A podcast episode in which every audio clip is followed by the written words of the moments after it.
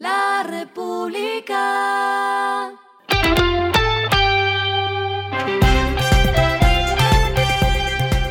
Al final de la jornada, esto es lo que debes saber sobre el comportamiento de los negocios, las finanzas y la economía.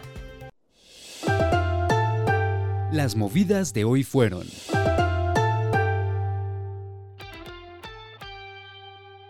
El 2022 concluyó con 1.123.000 traspasos de vehículos usados, 1% menos que el año anterior según cifras del RUND y cálculos de Andemos.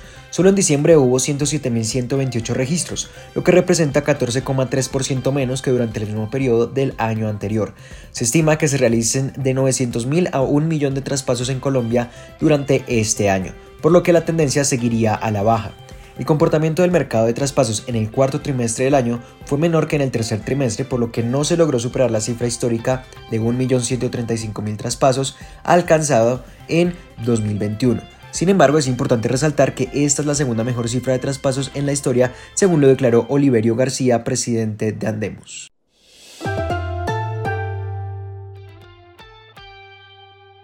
Con el anuncio de nuevas tarifas para 2023 inició la preocupación de algunos gremios del sector del transporte del país. Ante estos incrementos aún se mantenía la incógnita de si habría un alza en las tarifas de los peajes a lo largo y ancho del territorio nacional. Por el momento, según el Ministerio de Transporte, no aumentarían los precios de los peajes. Sin embargo, la cartera también se encuentra adelantando conversaciones con el gobierno nacional para poder establecer un nuevo precio teniendo en cuenta el estado de las vías. En el territorio nacional se registran 168 casetas, las cuales hacen parte de concesiones privadas, mientras que otras son administradas por el Instituto Nacional de Vías.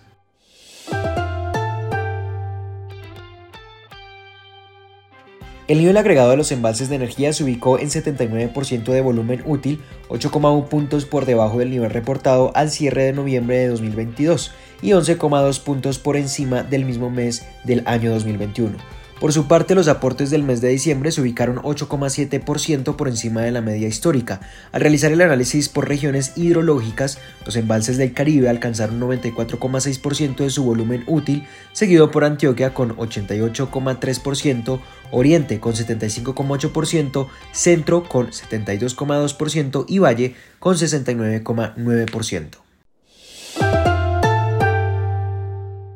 Lo que está pasando con su dinero.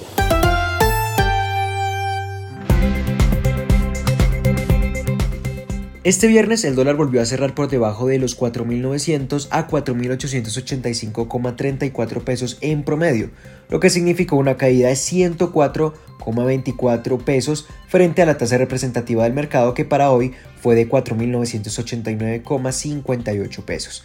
La divisa se vio impactada drásticamente desde la jornada de ayer tras darse a conocer la cifra del índice de precios al consumidor. Sin embargo, el principal factor para que se diera dicho comportamiento fueron los datos de desempleo de Estados Unidos, los cuales hacen pensar y replantear el rumbo que tomará la Reserva Federal, pues uno de los factores que mide los efectos de su política monetaria tiene que ver justamente con los puestos de trabajo.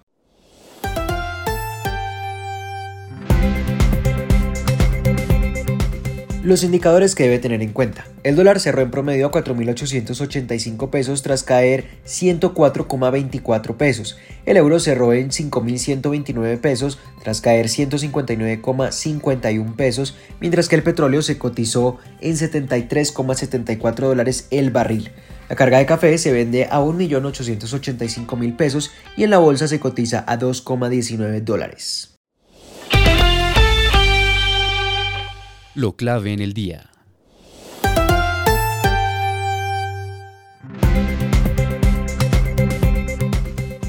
Como un auténtico baldado de agua fría ha calificado Bancolombia el último dato de la inflación de 2022. El DANE reveló este jueves que el IPC fue de 13,12% al cierre del año, lo que constituye la inflación más alta registrada en el siglo XXI. El resultado no solo superó en casi medio punto porcentual la estimación media de los analistas, sino que además fue causada por un dato más alto en prácticamente todas las categorías del IPC. Esta sorpresa trae, según la Dirección de Investigaciones Económicas de dicho banco, enormes consecuencias para las previsiones de 2023. La entidad, de hecho, estima que las presiones alcistas continuarán en el primer semestre del año, mientras que antes consideraban que el pico de la inflación llegaría al cierre de 2022. A esta hora en el mundo.